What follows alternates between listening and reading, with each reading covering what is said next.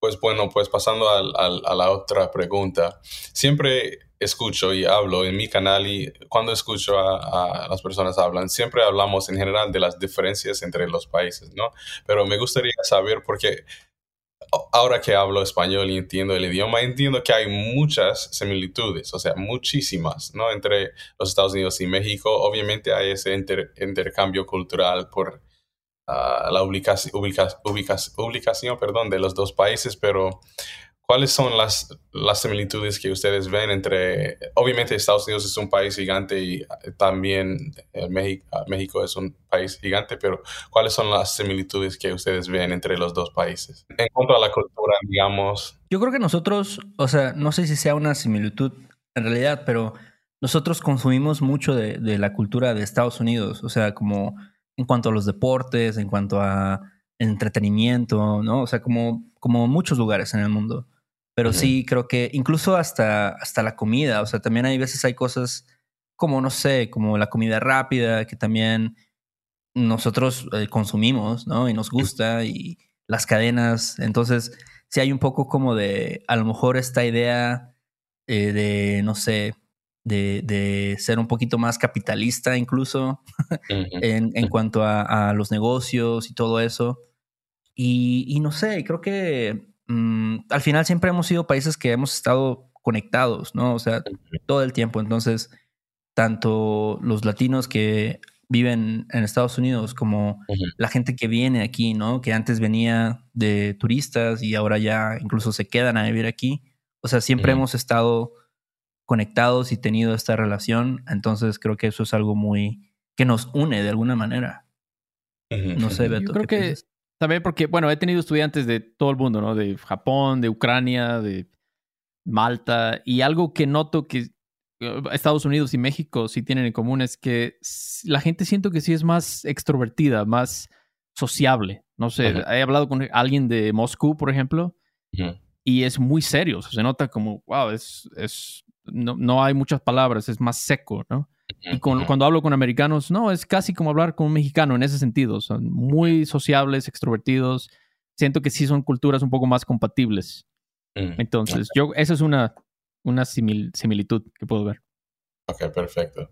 Ok, mi próxima pregunta es, acá en Estados Unidos hay cosas que no se habla, o sea, y me imagino que hay allá también. Por ejemplo, no se habla de la religión con un desconocido, no se habla de, la política con un desconocido, eso no se habla. Y la gente que lo hace es juzgada de verdad. En público, si haces eso, es como tú no sabes cómo funciona en el fondo del país, ¿no? el discurso escondido, digamos, ¿no? Entonces me gustaría saber si esos temas son prohibidos también, o sea, en la cultura, en el fondo, o es no importa allá en México, y si hay otras cosas son iguales, o sea que en México no se habla con, sobre eso con un desconocido, ni siquiera a veces con la familia, es como se, se queda callado cuando se trata de algunas cosas, cuáles son, si hay, no sé.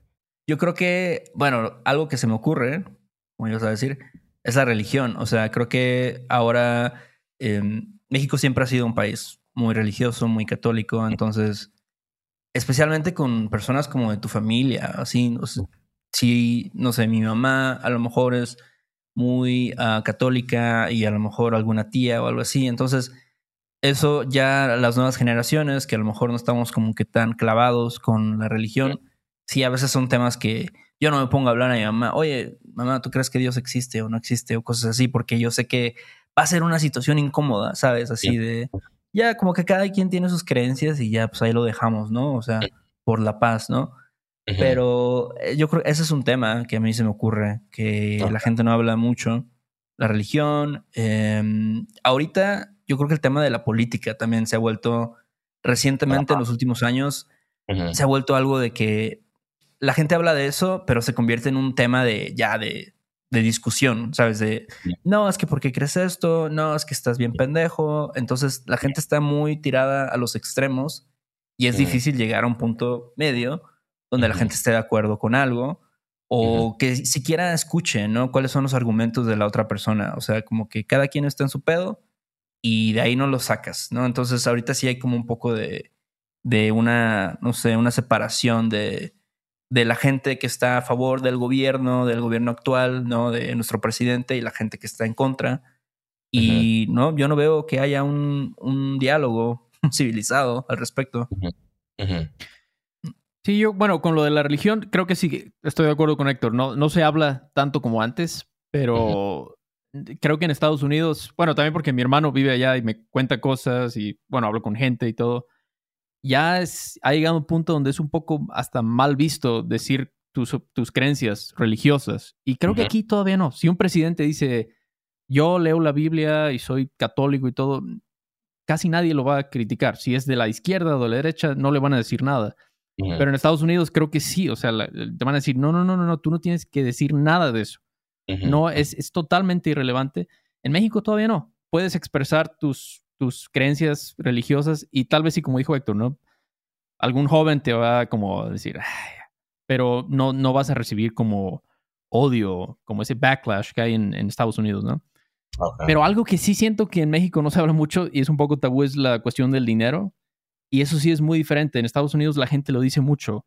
Sí. Como me van a pagar tanto, ¿no? Ganamos tantos millones de dólares en el negocio. Aquí en México es casi nadie quiere tocar ese tema.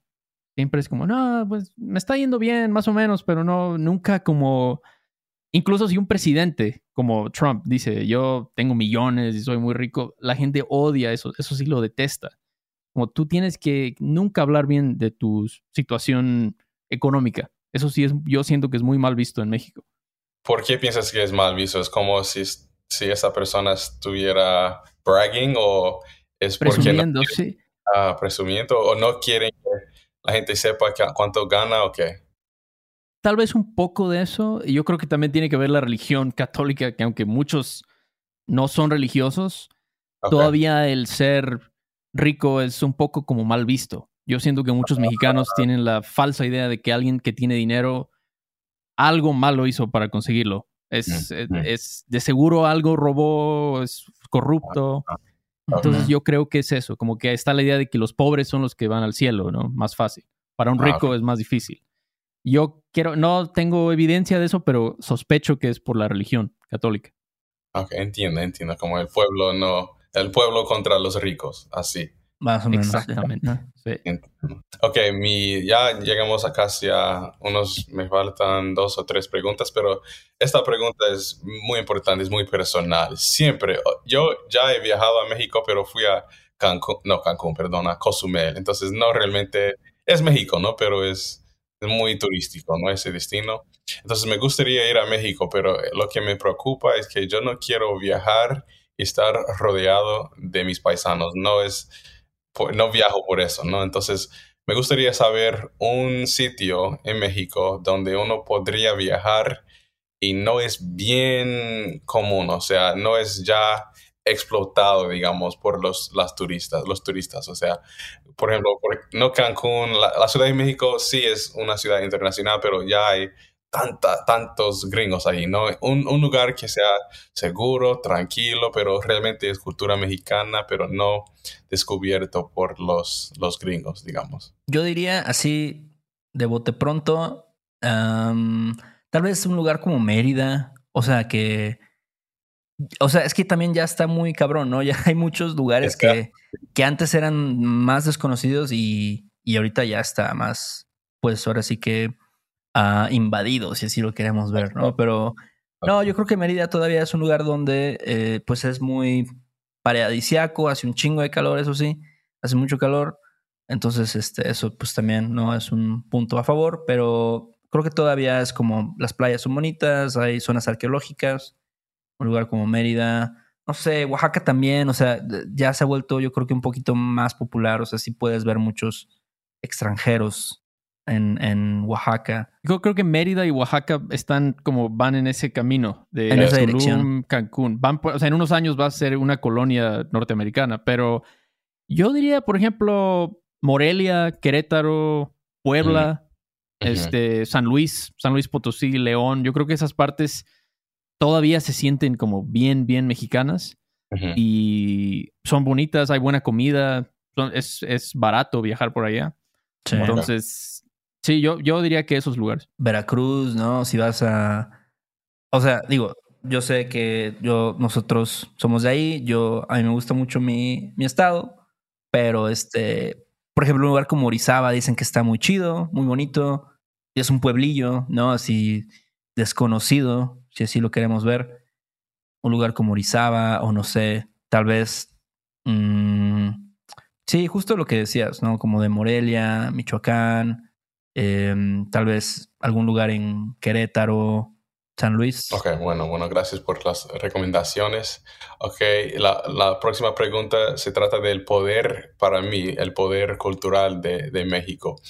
Siempre digo, no hay, y lo he mencionado antes en unos videos, pero no hay, digamos, y no quiero nombrar países, pero hay países, ¿no? Donde la gente se vive, se vive bien. Pero cuando se trata de la cultura, nadie sabe realmente de esa cultura. O sea, puede ser un país con dinero, pero la gente no sabe de ese país culturalmente. Si le digo México a personas en Asia, África, en cualquier continente, van a saber algo de México culturalmente. Es, es, es un poder cultural. Y quiero saber por qué ustedes piensan que es así, por qué México se ha vuelto como el representante del mundo hispanohablante de verdad. Porque siempre digo, hay personas acá ignorantes que dicen que el español es el idioma mexicano. Y además quiero añadir algo. He notado, por mi experiencia con español, que algunos, algunas personas de otros países se ofenden cuando les llaman mexicanos, porque es como, ya, no todos somos mexicanos, o sea, no todos somos mexicanos, hay otros países donde hablamos español, ¿me entienden? Entonces, ¿por qué piensan que México es como México y todos los demás? ¿Por qué es así? Tal vez tiene que ver mucho las culturas prehispánicas, o sea, como la historia de México, los aztecas, los mayas, las pirámides, todo eso. La, yo creo que hay mucha como cultura culinaria, o sea, de comida, que es muy representativa también. El hecho de que también fue uno, yo creo que México fue uno de los primeros lugares donde los extranjeros vinieron como para mm. vacacionar, o sea, justo gente de Estados Unidos que iba a Cancún, Cabo, eh, no sé, Cozumel, em, estos lugares, y entonces es como esa referencia de que, ah, ok, voy a ir a Latinoamérica de vacaciones, pues vas a Cancún, ¿no? O vas a algún lugar así. No sé qué piensas tú, Beto. Totalmente, todo lo que dijo Héctor. Es un país muy rico, definitivamente todo. O sea, geográficamente pues, tiene muchos recursos naturales. Y también yo creo que una cosa muy importante es que somos el vecino de el país con más influencia en el mundo. Entonces es como ser el amigo de una persona súper popular que te va a presentar con todos, ¿no? Y si, si, o sea, no sé, si hay muchísimos mexicanos cruzando la frontera hacia Estados Unidos, esa como cultura se va filtrando, ¿no? En el país y más gente sabe sobre México que de alguien de Bolivia, que tal vez no hay tanta gente que va a Estados Unidos de Bolivia. Entonces yo creo que tiene que ver mucho con eso también, que la cercanía a Estados Unidos te da esa ventaja también. Ok, ok, bueno. Ok, mi última pregunta antes de que terminamos, terminemos, perdón, es... Um, ¿Cuál país piensan es más relacionado a, México entre los países hispanohablantes? O sea, ustedes piensan que se parece más como, no físicamente obviamente, pero a la cultura, a mí me refiero a la, cultura, a, la forma de hablar. O sea, ¿cuál país piensan que es más relacionado al suyo y cuál país piensas que es, más, es muy, muy lejos de, de quiénes son ustedes? Um, como que un país donde se habla español y piensa como ellos son completamente diferentes que nosotros. O sea, es otro mundo, aunque hablamos, aunque, aunque compartimos el mismo idioma. ¿Cuál países? ¿Cuáles son los países? Tal vez, no sé, tal vez diría, tal vez como Bolivia o algo así, por lo que he visto. Yo nunca he viajado a Sudamérica, pero tal vez sí se me hace un país con tradiciones totalmente distintas, ¿no? Porque es que no sé, siento que México es un país, a los mexicanos nos gusta decir como, ah, nos conquistaron los españoles, ¿no? Pero muchas de nuestras tradiciones vienen de España, realmente. Son, son españolas, hablamos español, todo esto. Entonces, cuando pienso en Bolivia, un país mayormente indígena, pienso como, wow, ellos de verdad han, de tener tradiciones bastante diferentes a las nuestras. Ah, entonces, yo creo que sí, en cuanto a países similares, eso sí es difícil. Yo creo que no creo que Colombia sea mucho, muy diferente a. México o, o- o Argentina, Chile, bueno, tal vez los del sur, Chile. Uruguay, Argentina, pero no sé, es una buena, buena pregunta. Perdón, ¿qué tal el Caribe? El Caribe. O sea, ustedes notan algunas similitudes porque para mí es otro mundo, de verdad. De hecho, sí, tienes un buen punto. Creo que esa sí es una, una puede llegar a ser un shock cultural.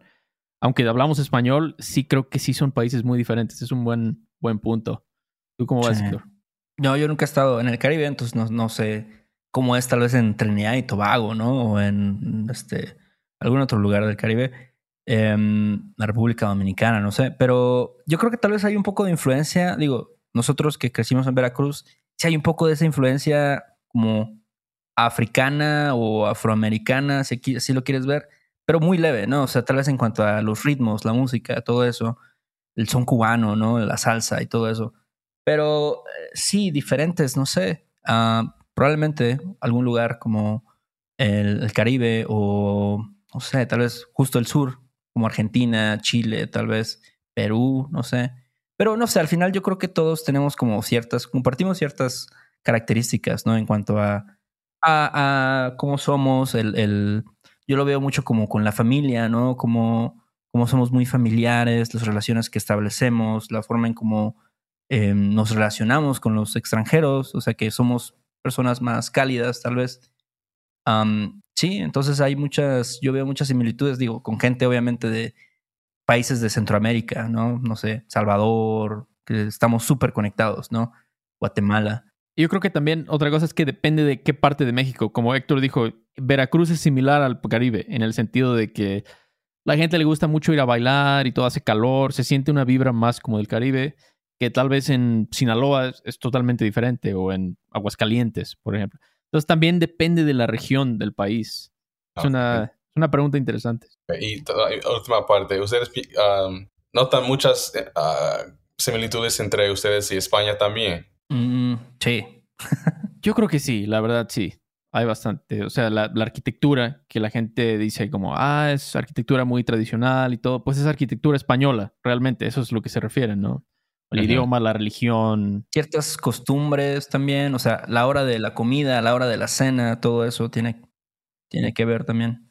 Pues muchísimas gracias, ah, de verdad. Como siempre digo, ustedes, ay Dios mío, me, me han ayudado mucho. Siempre les recomiendo a, recomiendo a todo el mundo que quiere aprender el español. Ustedes, de verdad, son los, los tops, ¿no? De, de ese mundo de, del aprendizaje del, de- del idioma español. Entonces, muchísimas gracias, de verdad, muchísimas gracias. No, gracias a ti, Mike, gracias por escucharnos, por este, digo, por decir cosas tan chidas y qué bueno que te hemos ayudado a ti y, y este, y sí, tú también has ayudado a otras personas y se puede ver tu, tu progreso, ¿no? O sea, ahora te comunicas súper chido, súper bien, has viajado a Latinoamérica, entonces, qué bueno que, que has tenido esas experiencias. Muchas gracias, muchas gracias. Hasta la próxima, amigos. Sale, nos vemos, Mike. Gracias, Mike. Chao. Chao. Do you want to improve your English listening in a fun and natural way? Hi, I'm Connor from the Listening Time Podcast, and I want to help you understand English better. In each episode of the Listening Time Podcast, I talk slowly and clearly in English about interesting topics, and I provide the transcript to help you understand what I'm saying. With each episode, you'll improve your listening, vocabulary, and overall English skills. Download the Listening Time podcast on Spotify, Apple Podcasts, or wherever you listen to podcasts. ¿Quieres regalar más que flores este Día de las Madres? The Home Depot te da una idea. Pasa más tiempo con mamá plantando flores coloridas, con macetas y tierra de primera calidad para realzar su jardín. Así sentirá que es su día todos los días. Llévate tierra para macetas Bigoro por solo $8.97 y crece plantas fuertes y saludables dentro y fuera de casa. Recoge en tienda y sigue cultivando más momentos con mamá en The Home Depot. Haces más, logras más. Más detalles en homedepot.com diagonal delivery.